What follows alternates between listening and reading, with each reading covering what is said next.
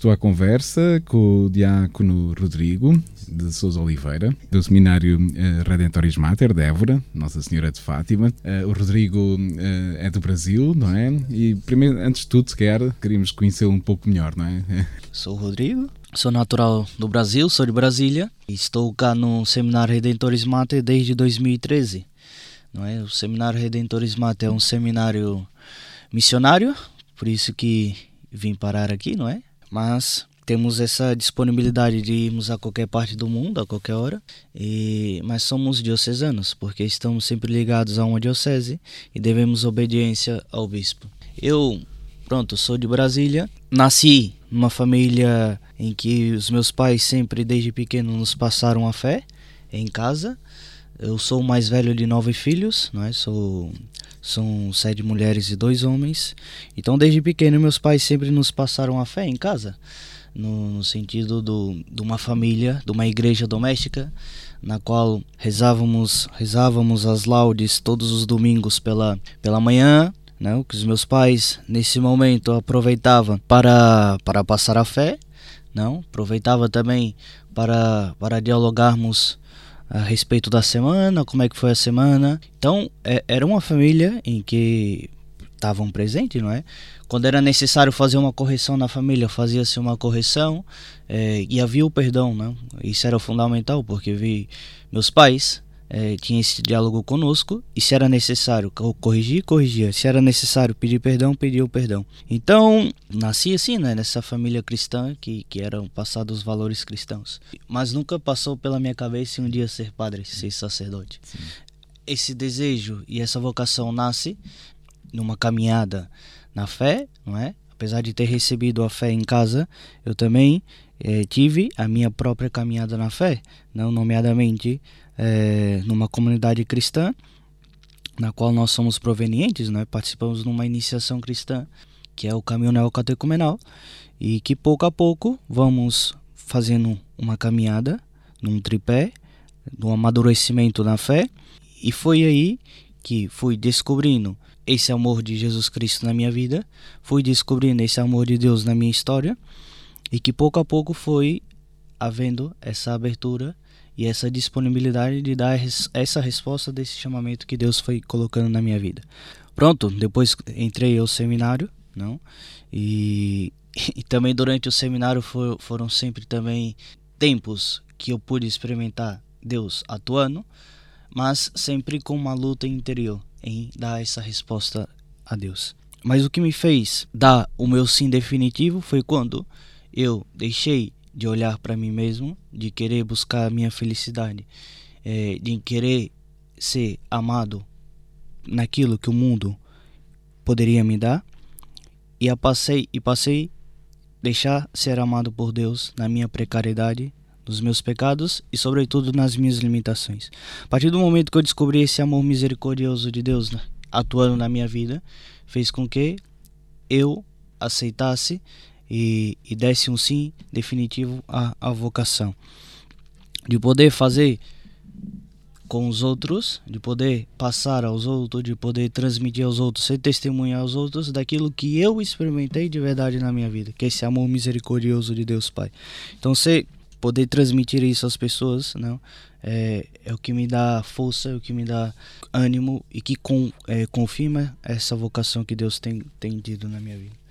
E, e já uh, falavas nesse testemunho de transmitir aos outros, já tens tido a oportunidade, né? porque desde a ordenação diaconal uh, já estavas, a, aliás, antes da ordenação já estavas a fazer um estágio pastoral em, em Campo Maior, na comunidade uhum. de Campo Maior.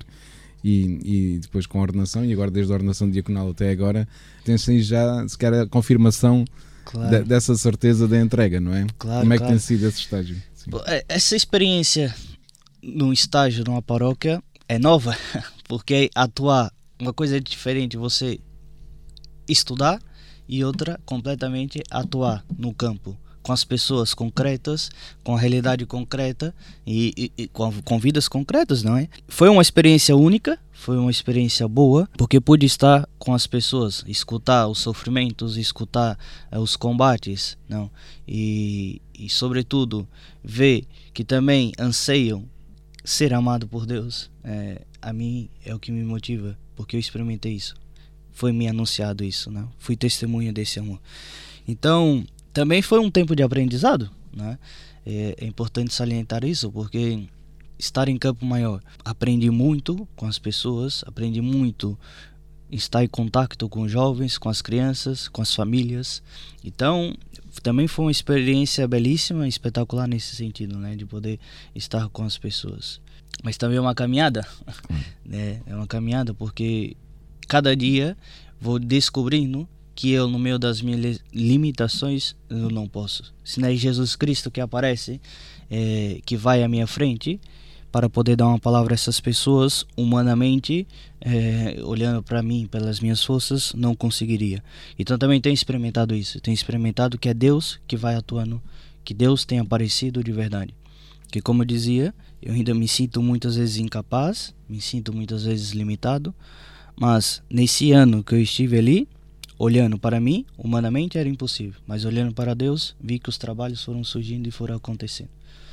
E agora, eh, já em tempo de ordenação, né? imagino que seja se calhar, uma mistura de sentimentos né? que, que invadem o Rodrigo. Né? Claro, claro, de, claro. De, de, confirmação de, de que estás a chegar a este momento muito importante, né? mas, mas que também não, é quase como um matrimónio, não é, não é, não é o, o fim, mas é o início. É o né? início, é o início. É, isso é verdade, Pedro, isso é verdade, porque como eu dizia, chego, mas não acaba, continua. Da mesma forma que tenho experimentado que Deus foi atuando, foi aparecendo nesses anos todos no seminário, também tenho essa certeza que Ele vai à frente nessa nova fase, nessa nova caminhada na minha vida. Alegra-me também em poder estar acompanhado dos meus pais aqui, que puderam vir do Brasil, é, poder também estar acompanhado pela minha comunidade cristã, quer seja daqui de Évora, do Caminho Neocatecumenal, quer seja alguns que vieram do Brasil, alguns padres que foram fundamentais nessa minha caminhada vocacional até aqui. Então, vejo que é, é uma graça muito grande, uma confirmação que Deus vai colocando. Que volta a dizer, olhando para mim, pelos meus méritos, né, pela pessoa que eu sou, não vem de mim, não mereço nada, mas é tudo obra e graça de Deus. É, e agora, é quase praticamente como um jovem presbítero, o que é que dirias a um jovem que está agora também a fazer alguma caminhada, ou é normal na juventude questionarmos, né, caminho, é, que, que testemunho é que lhe podias deixar? O testemunho é que vale a pena, vale a pena, é uma abdicação muito grande, hoje aos olhos do mundo isso é algo surreal, é, é algo é, improvável. Um jovem, e isso já, já me questionaram isso, não? Claro. O que, que faz um jovem da tua idade abdicar de tantas coisas, abdicar de, de um projeto de família, abdicar de ter filhos, de uma estrutura, de uma carreira e tudo isso, para poder seguir Jesus Cristo. Me senti amado por Jesus Cristo. A partir do momento que me senti amado, pude dar esse meu sim definitivo a, a Cristo. E que vale a pena vale a pena, porque a felicidade no mundo não está em passar bem, não está a verdadeira felicidade que eu digo, né? Porque isso pode trazer felicidades momentâneas e tem o seu valor e tem a sua importância. Mas a verdadeira felicidade está em morrer para para si mesmo e dessa forma viver para Cristo, não? É Cristo que dá essa possibilidade de uma vida nova. Unido a ele, e é o que eu estou experimentando isso, né? Então, o que eu posso dizer para os jovens, pronto, que vale a pena, é um momento duro, momento de combate, abdicar aos seus projetos, aos seus desejos, mas que quando experimenta que Cristo atua, isso dá uma felicidade, uma paz interior que, que aos olhos do, do mundo é, é impossível explicar. É só vivendo e só experimentando. Diácono Rodrigo, muito obrigado. Futuro sacerdote, futuro Padre Rodrigo, muito obrigado. E que Deus continue, através da sua vida, a dar muitos frutos. Obrigado eu, Pedro, pela essa oportunidade de poder dar o meu testemunho. Muito obrigado.